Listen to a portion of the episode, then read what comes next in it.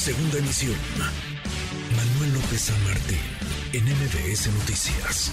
Y hay todo un despliegue para acompañar, ni siquiera diría para vigilar, para acompañar a las mujeres que se manifiestan, que salen hoy, que alzan la voz, mujeres que en su gran mayoría lo harán de manera pacífica, pidiendo cosas más que justas, más que atendibles, más que legítimas. Le agradezco estos minutos al secretario de Gobierno de la Ciudad de México, Martí Batres. Martí, muchas gracias. Gracias, secretario. Buenas tardes. ¿Cómo estás? ¿Cómo estás, mi querido Manuel López San Martín? A la orden. Gracias por platicar con nosotros. El despliegue, el operativo de acompañamiento del gobierno de la Ciudad de México para con esta marcha, estas movilizaciones por el Día Internacional de la Mujer. Bueno, sobre todo es un acompañamiento que se realiza desde varias instancias que facilitan la eh, realización de la movilización o movilizaciones, es decir, se busca dar garantías para el libre ejercicio del derecho de manifestación. Hay un grupo de compañeras de Secretaría de Gobierno y otras eh, dependencias del gobierno de la ciudad que forman el grupo de chalecos naranjas eh, alrededor de la instancia ejecutora de derechos humanos y buscan facilitar, ponerse a la orden, estar en contacto con las manifestantes para cualquier circunstancia o problemática que se pueda dar. También vamos a tener eh, el apoyo pues por cualquier urgencia de protección civil, Locatel, eh, ERUM, y por otra parte está el apoyo vial, a hacer los cortes eh, viales necesarios que permitan que fluyan libremente las manifestantes, pues básicamente hacia el zócalo de la Ciudad de México. Ahora, es, es un acompañamiento, más que digamos una vigilancia, es, es un acompañamiento para que puedan manifestarse en paz, para que puedan estar las mujeres eh, alzando la voz sin ser eh, molestadas, es decir, no se trata de, de, algo más allá, van, me imagino, quienes estarán acompañando esta, esta movilización, van sin armas, van sin gases, van sin eh, toletes, secretario. Bueno, los elementos de la Secretaría de Seguridad Ciudadana, para empezar, son elementos femeninos, todos ellos, o todas ellas, mejor dicho, y eh, no acuden eh, con, con armas, no llevan ningún tipo de armas, no llevan toletes, no llevan macanas, no llevan ningún instrumento de ese tipo, tampoco se utiliza gas eh, lacrimógeno, ni gas pimienta, ni nada por el estilo. Y lo que se busca pues es facilitar simple y sencillamente que transcurra libre y tranquilamente la movilización del día de hoy.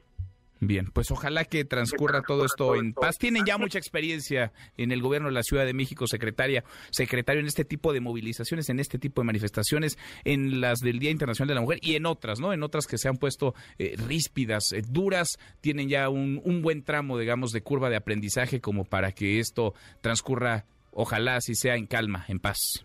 Bueno, pues cada vez se han desarrollado de mejor manera y tenemos ya procesos pues eh, mucho más eh, eh, tranquilos en ese tipo de movilizaciones. Hacemos un contraste con con años anteriores. Y por otro lado pues hay una buena experiencia. Y también cabe señalar que hay pues empatía con las causas de las mujeres.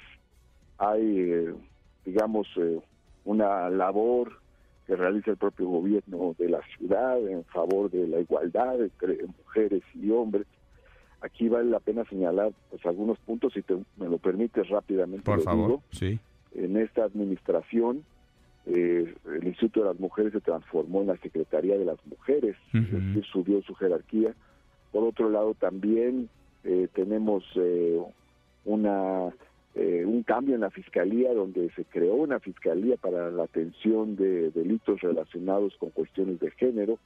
También por otra parte se creó el banco de ADN de agresores sexuales, el registro de agresores sexuales, se aprobó la ley Olimpia y la ley Ingrid que protegen a las mujeres de la violencia digital y por otra parte tenemos el asterisco, el número asterisco 765 que es para la denuncia de de situaciones de agresión y violencia contra mujeres y la construcción de senderos seguros, eh, que son caminos más iluminados, pavimentados, pintados, por donde puedan eh, transitar las mujeres libremente. Esta es una ciudad además que ha sido pionera en diversos cambios, en eliminar eh, legislaciones que criminalizaban a las mujeres, en establecer programas sociales a favor de las jefas de familia, en eh, instituir el primer gabinete paritario entre mujeres y hombres que se hizo en la época de Andrés Manuel López Obrador y es una ciudad pues gobernada por una mujer actualmente, es decir,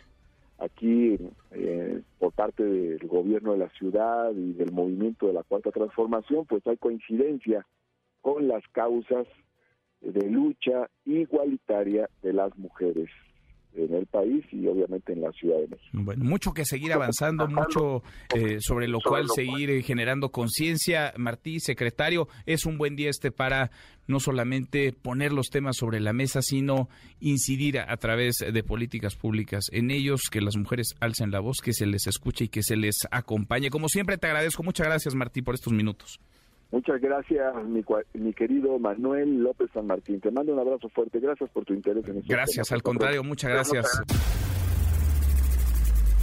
Redes sociales para que siga en contacto: Twitter, Facebook y TikTok. M. López San Martín.